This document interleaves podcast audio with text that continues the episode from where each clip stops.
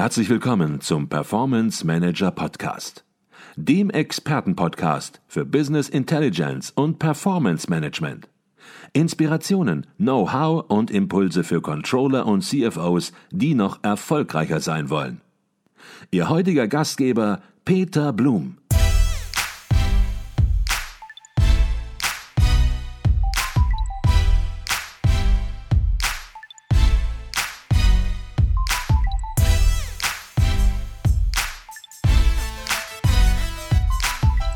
Sie hatten das Buch angesprochen, Fang nie an aufzuhören und ich glaube, dem letzten ist jetzt auch klar, dass es kein Motivationsbuch im engeren Sinne. Sie berichten in diesem Buch sehr persönlich und sehr intensiv über die guten und auch schlechteren Zeiten bei Latoflex. Sie gehen aber auch immer ein Level höher. Sie reden nicht nur, sie schreiben nicht nur über Latoflex, sondern reflektieren das auch immer und überlegen, was kann man denn insgesamt eigentlich auch in anderen Unternehmen, in anderen Situationen mitnehmen.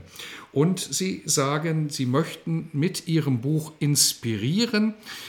Denn die nächste Krise, die garantiert kommen wird, die sollen andere Menschen mit größerer Sicherheit und Entschlossenheit angehen. So schreiben sie es ungefähr im Vorwort. Frage an Sie, wie kann Ihr Buch, das im Buchhandel natürlich erhältlich ist oder eben über Möglichkeiten, wie Sie es gerade angesprochen haben, in diesen Tagen Menschen in Unternehmen, aber auch persönlich helfen, mit der Situation noch besser umzugehen? Hm, das ist eine gute Frage. Also, weil Sie haben ja schon gesagt, es ist kein Chaka-Chaka-Motivationsbuch. Da hätte ich auch keine Lust zu gehabt. Also, es ist ein reflektierendes Buch, also wo ich fast eigentlich mehr über mich selber reflektiere und meine eigenen Erfahrungen mit Krisensituationen. Ich glaube allerdings, der, der entscheidende Punkt, den haben Sie eben genannt, ist, die Chance dann zu nutzen, auch mal auf sich selber zu schauen, zu gucken, wie gehe ich eigentlich mit Dingen um, wo habe ich blinde Flecken das wird mir jetzt sehr deutlich gezeigt. Wo habe ich bestimmte Dinge, die ich, ähm, ähm, wie soll ich sagen, die ich vielleicht nicht sehen wollte in der Vergangenheit, wo alles gut lief, so. Und ich glaube, dass ich versucht habe, in den sieben Kapiteln, die das Buch hat, ähm, verschiedene Aspekte, die klingen manchmal so ein bisschen überzogen, so wie Demut oder so. Oder äh, auch Werte. Das letzte Kapitel ist ja das Kapitel über Werte, was ich eben schon angesprochen habe. Darüber einmal zu reflektieren und in dem Buch habe ich immer am Ende eines jeden Kapitels so eine Art, na, ich sage jetzt mal, inspirierende Zusammenfassung zu sagen, ich stelle mal ein paar Fragen und beschäftige dich auch mal in dieser Krise mit diesen Fragen zu diesen sieben Kapiteln.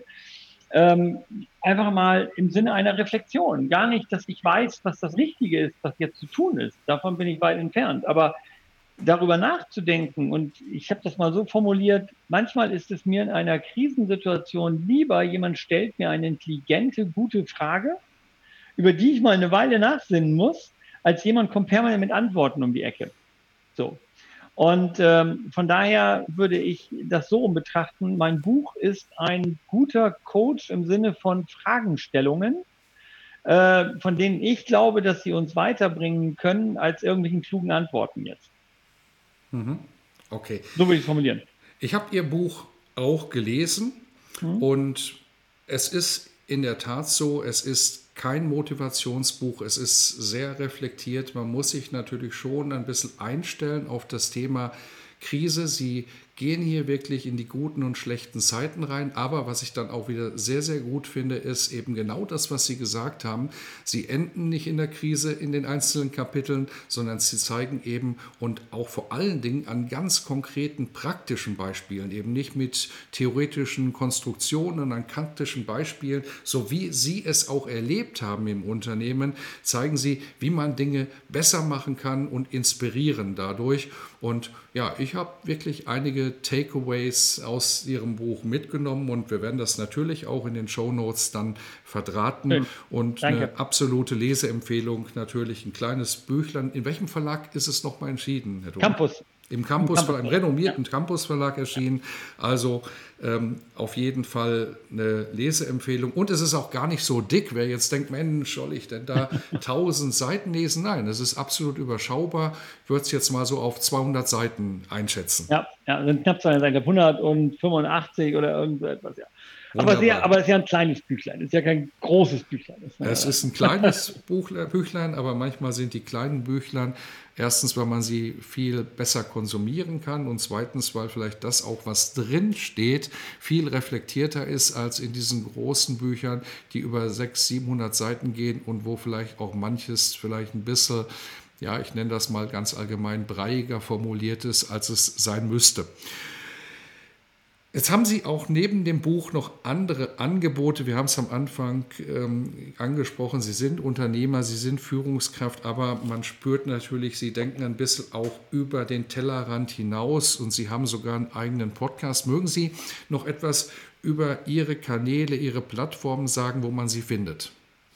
Ja klar, also ähm, zum einen, was natürlich mit dem Buch einherging, war, dass ich inzwischen relativ häufig gebucht werde, auch als, als Redner. Ich bin bei der Fünf-Sterne-Redneragentur inzwischen unter Vertrag, äh, das heißt bei Unternehmerkongressen, Tagungen, was auch immer, ähm, halte ich immer gerne Vorträge. Es macht mir sehr, sehr viel Spaß, gerade wenn Unternehmer im Publikum sitzen, Führungskräfte im Publikum sitzen, äh, mit denen zu diskutieren, zu schauen, wo stehen sie gerade, meine Erfahrungen zu teilen, auch eben aus dem Buch heraus. Und das Zweite ist natürlich, das hat sich so ein bisschen mit dem Buch ergeben. Eigentlich hat das mal begonnen vor einem Jahr, weil Leute mir dann zum Buch Fragen gestellt haben, so wie Sie jetzt auch.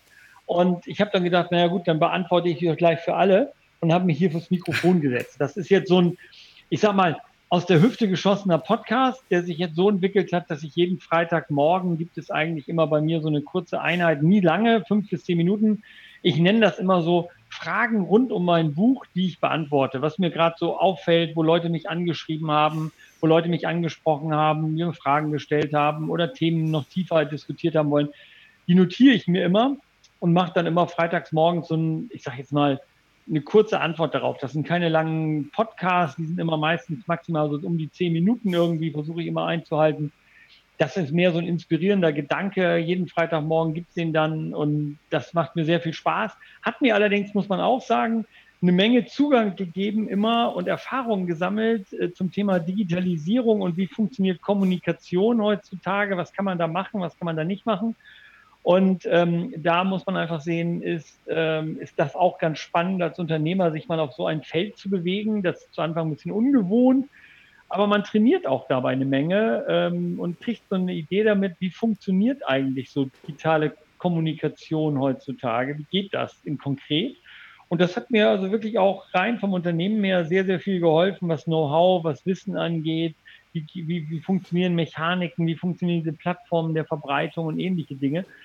Also das fand ich jedenfalls sehr spannend und ich habe inzwischen, keine Ahnung, knapp 1000 Hörer, die da pro Woche sich dann immer meinen Freitagmorgens Erguss, meinen Freitagmorgens Mini-Podcast dann immer anhören. Und das macht immer viel Spaß. Tolles Feedback, äh, tolle Reaktionen. Auf allen Plattformen kann man den da finden. Mhm. Und das Spannende ist, Sie sagen, es hat Ihnen geholfen und ähm, ja, Sie erwähnen gar nicht diejenigen, die es konsumieren und denen es natürlich noch viel, viel mehr hilft. Und das ist ja auch in gewisser Weise dann sozusagen eine Idealsituation und ich würde wetten auch natürlich ihr Anliegen, sie möchten anderen Menschen äh, helfen, sie möchten inspirieren, eben mit gewissen Situationen, in dem Sinne Krisen- und Führungssituationen besser umzugehen. Und wenn es ihnen dann als Nebeneffekt persönlich auch noch hilft und Spaß macht vor allen Dingen, ich glaube, dann haben wir eine tolle Situation erreicht. Mhm, absolut, absolut. Thomas, die letzte Frage bei uns im Podcast, und Sie waren schon mal im Podcast, die ist immer die gleiche. Aber sie hat sich verändert. Und vor dem Hintergrund möchte ich sie Ihnen natürlich wieder stellen, die letzte Frage. Und die letzte Frage geht ungefähr so. Jeder macht im Leben mal Fehler, mal läuft was nicht so gut und man sagt hinterher, Mensch, das hätte ich auch anders machen können. Aber man lernt auch natürlich aus diesen Fehlern und aus Dingen, die nicht so gut laufen. Und ich weiß, diese Antwort wird Ihnen nicht schwer fallen, weil Sie haben darüber schon viel nachgedacht und da gibt es auch viele gute Beispiele bei Ihnen im Buch. Was waren so Ihr größter Fehler, Ihr wichtigster Fehler, wo Sie sagen, Mensch, hätte wirklich nicht sein müssen, aber ich habe was rausgelernt? Hm. Also ich würde mal eins sagen, ich glaube, der, der der, der Fehler, der mir immer wieder passiert, ist genau dieser Fehler mit der Reflexion, also diese Balance zwischen Aktion und Nichtstun. So. Und da die Reflexion zu wahren. Also ich, ich ertappe mich immer wieder dabei, dass ich im Nachhinein denke, Mist, da hätte ich mal noch mal eben eine Stunde länger drüber nachdenken sollen. Oder da hätte ich nicht, diese, da hätte ich mir die Zeit und Ruhe nehmen sollen. Im Nachhinein hätte ich sie gehabt. So, und ich glaube, dass wir, ähm, dass ich sagen kann, das ist ein Fehler, den ich immer wieder mache. Da bin ich wahrscheinlich Mensch wie jeder andere auch. Ich versuche es immer wieder zu üben und in bestimmten Situationen erinnere ich mich auch dran, denke, nein, Moment, Moment, Moment, eben bremse, ne, hier schäumen jetzt Emotionen über, äh, ich gehe mal eben einen Schritt zurück und gucke mir das Ganze nochmal neu an in einer Stunde. Und da kann ich sagen, die, die blödesten Fehler, über die ich mich im Nachhinein wirklich geärgert habe, in der Kommunikation, im Umgang mit, mit Menschen, im Umgang mit Situationen, mit Projekten, waren immer, wenn ich das Gefühl hatte, so, ähm, es muss jetzt sein, dass, äh, ne, und so, und, und, mir nicht die Zeit und Ruhe genommen habe, wirklich zu reflektieren und das Ganze mal nochmal aus einer inneren Kraft heraus anzuschauen. Ich glaube, das ist für mich so da würde ich sagen, dass der rote Faden aller meiner Fehler ist immer, wenn ich angefangen habe, eine E-Mail zu schreiben und aber eigentlich wusste, ich bin jetzt nicht komplett klar im Kopf damit. So, mhm. um es mal so zu formulieren. So, und, und da, das ist für mich eigentlich mein, meine größte Schwäche und ich glaube, das eint uns alle als Menschen. Also ich glaube, dass wir im Nachhinein, wenn wir zurückblicken, oft etwas haben, wo wir sagen, Mensch, der hätte mal doch noch mal eben eine Sekunde länger drüber nachdenken sollen über das Ding und mhm. äh, es nicht einfach so entscheiden sollen oder nicht mal eben so schnell ein Mail schreiben sollen oder mal eben ein paar Dinge im Meeting sagen, die man vielleicht doch besser nicht hätte sagen sollen, mhm. weil sie nicht zielführend waren. Oft gibt es ja auch kein richtig und falsch nee. und Fehler kann man natürlich rückblickend immer besonders einfach bewerten. Nur in einer Situation, in der man entscheiden muss, glaube ich, würde man dann auch genauso sagen, es ist besser zu entscheiden als nicht zu entscheiden. Und dann entstehen halt Fehler. Und man muss, denke ich mal, die Entscheidung und den Fehler in einem Guss sehen, denn das Gegenteil von Erfolg, denke, das habe ich auch schon hier öfter mal im Podcast gesagt, ist ja nicht Misserfolg, sondern ist Nichtstun.